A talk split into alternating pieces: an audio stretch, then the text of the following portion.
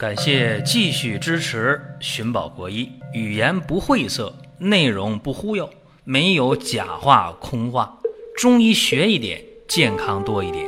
寻宝国医，求医不折腾。下面说几个微信公众号：蒜瓣兄弟、寻宝国医、光明远。各位在公众号里，我们继续缘分。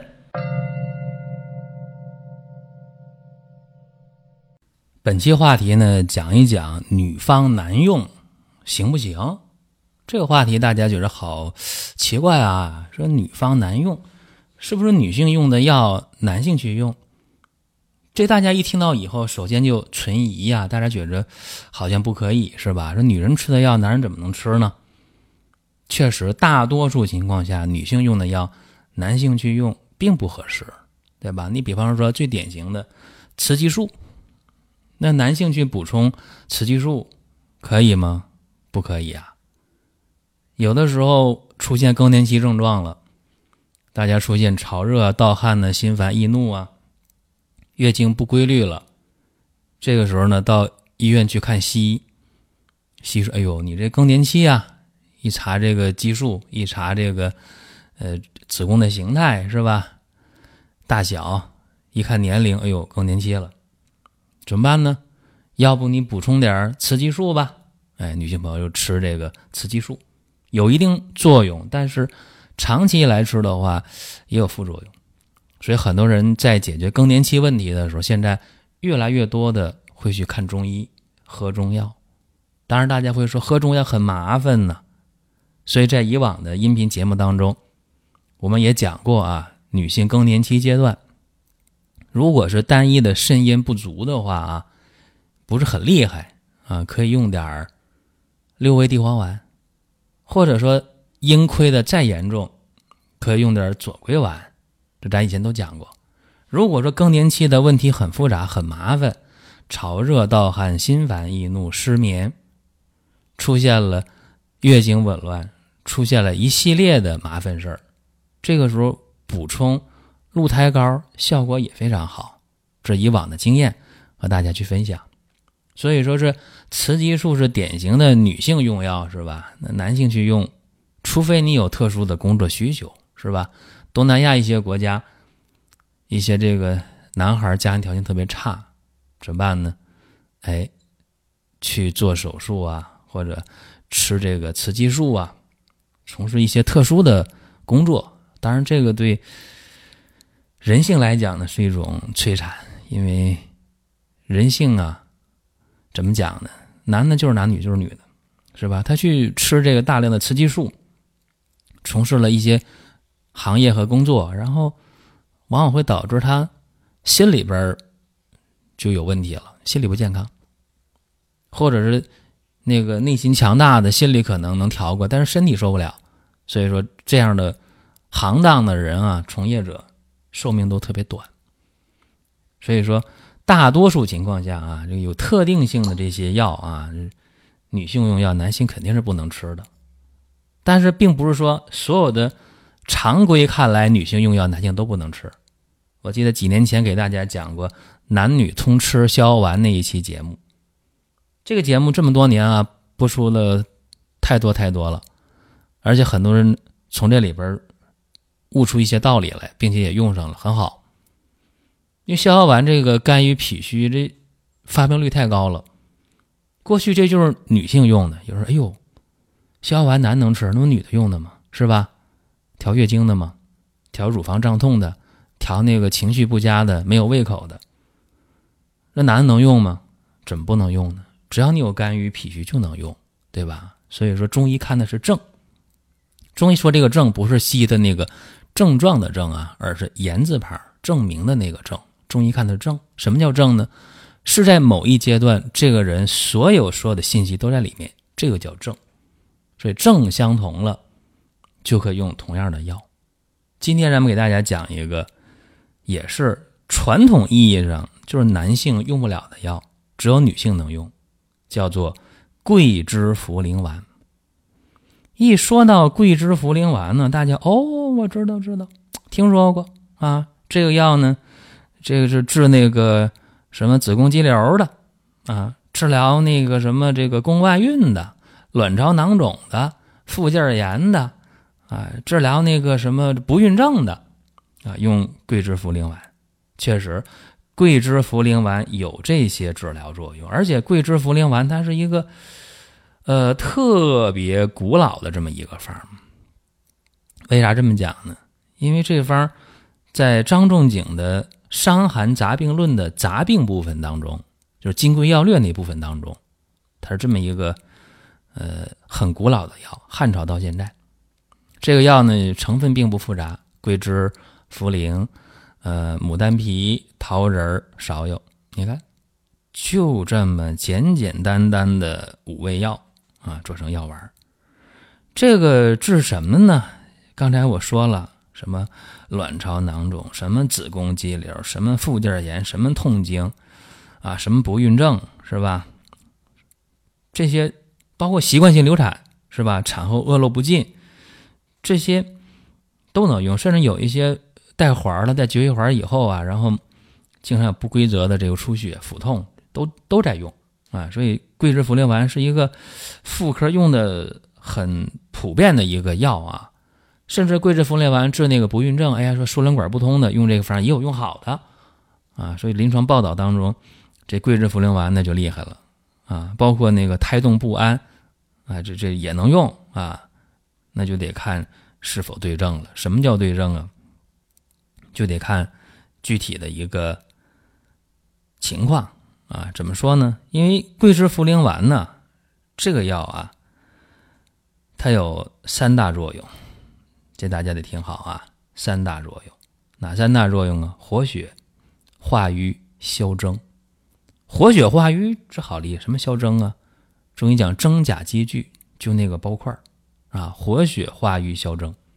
所以说刚才我说那么多的妇科问题，只要有这个血瘀的、有包块的，几乎上都能用啊。子宫肌瘤啊、卵巢囊肿啊、这个产后恶露不尽呐、月经不调啊。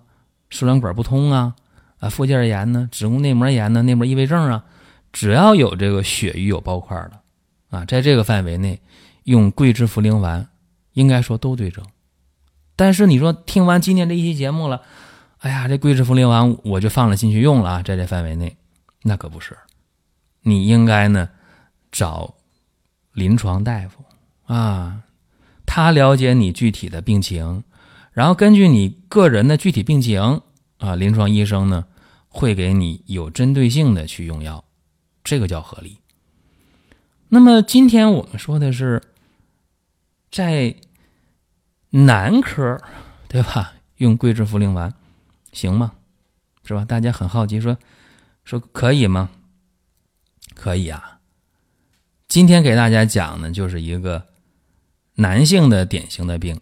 精索静脉曲张，对这个病，很多人是不了解的。说啥叫精索静脉曲张啊？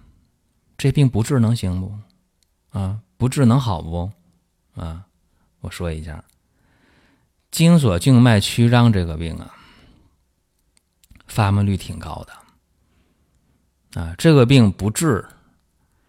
一般来讲，它好不了，而且这个病发病率啊，在那个不孕、不育，就是男性的叫不育嘛，不育症当中发病率特别高，达到百分之二十三十，甚至达到百分之四十，啊，什么叫做精索静脉曲张啊？大家知道吧？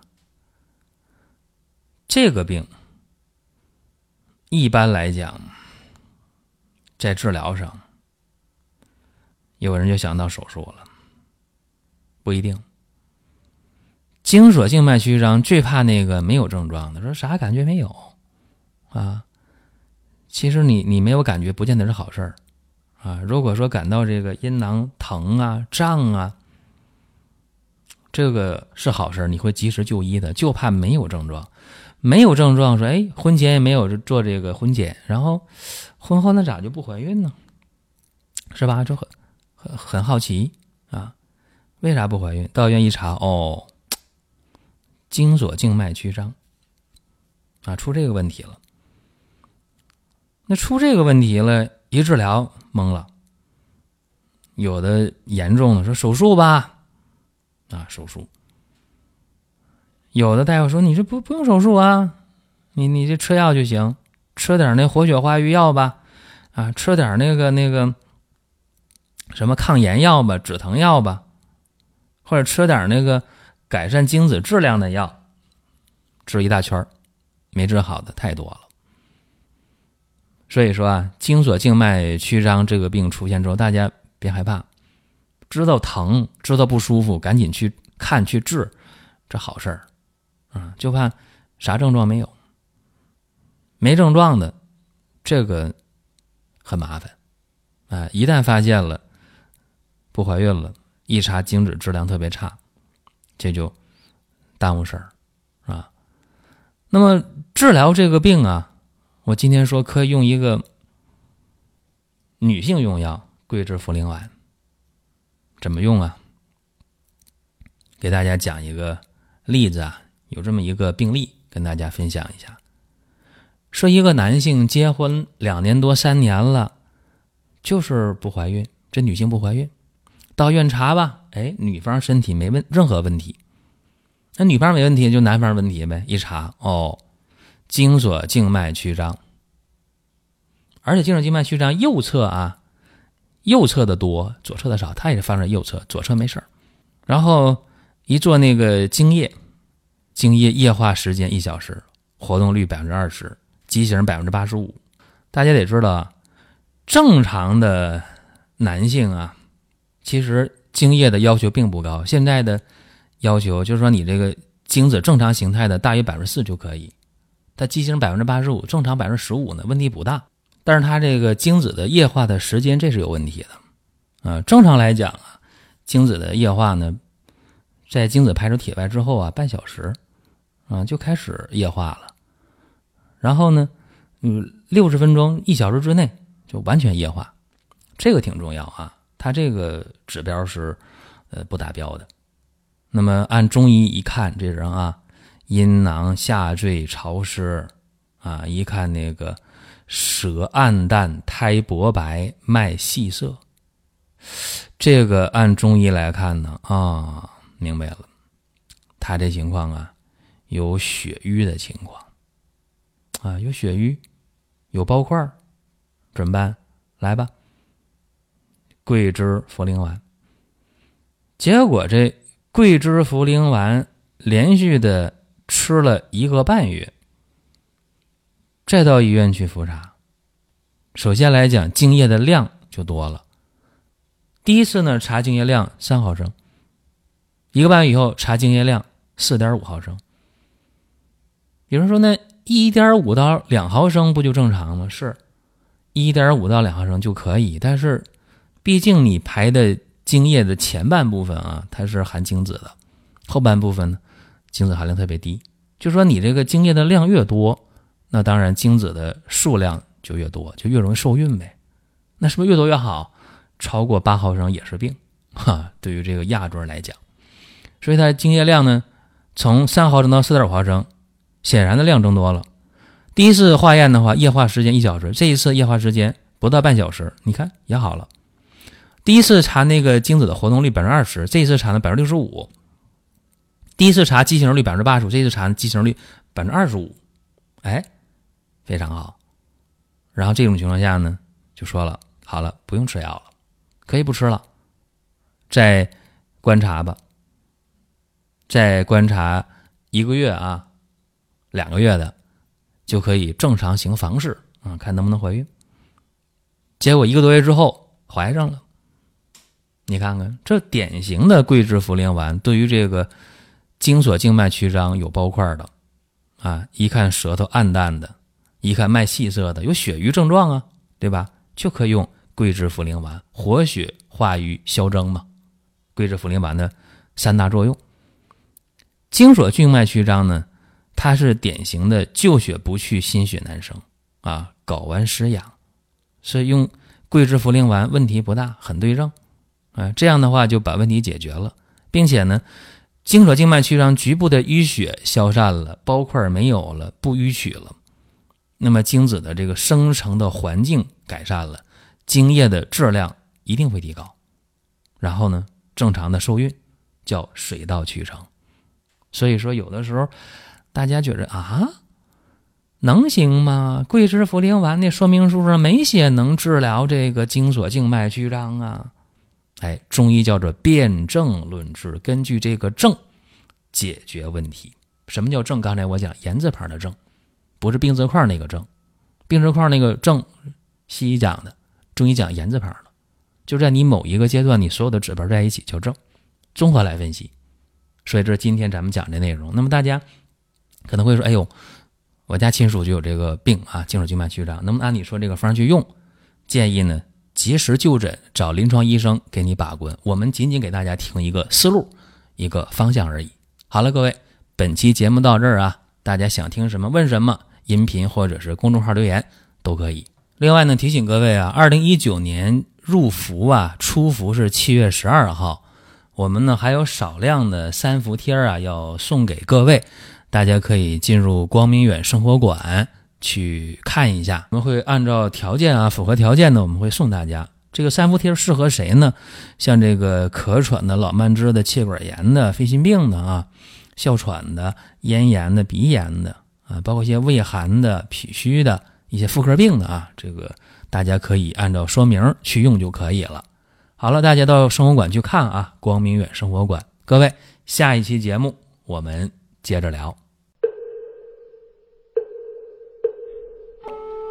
下面说几个微信公众号：蒜瓣兄弟、寻宝国医、光明远。